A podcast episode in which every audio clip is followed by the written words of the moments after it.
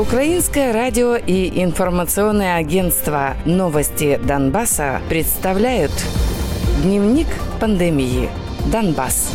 На подконтрольной властям территории Донецкой области из-за коронавирусной болезни умерли еще два человека. Новыми жертвами стали 67-летний житель Солидарской громады и 65-летняя жительница Мариуполя. Кроме того, за прошедшие сутки COVID-19 выявили у семи жителей области. За все время исследований на подконтрольной Украине части Донеччины коронавирус зарегистрировали у 2505 человек. Из них 1461 пациент выздоровели, а 50 умерли.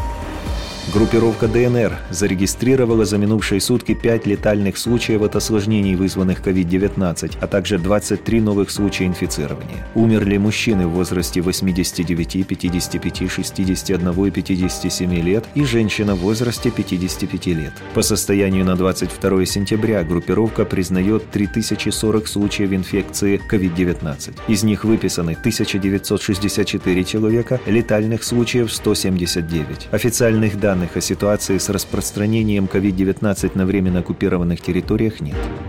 В Луганской области выявили 8 новых заболевших коронавирусной болезнью. Всего на подконтрольной Украине части Луганщины выявили 770 случаев коронавируса. Из них выздоровели 418 пациентов, 6 человек умерли.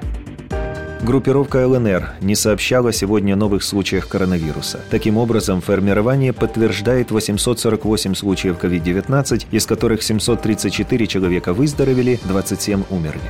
В образовательных учреждениях на неподконтрольной властям территории Луганской области введен запрет на проведение культурно-массовых мероприятий в связи с распространением COVID-19. Кроме этого, до улучшения эпидемической обстановки группировка ЛНР запретила любые свидания с заключенными в учреждениях исполнения наказаний так называемого МВД.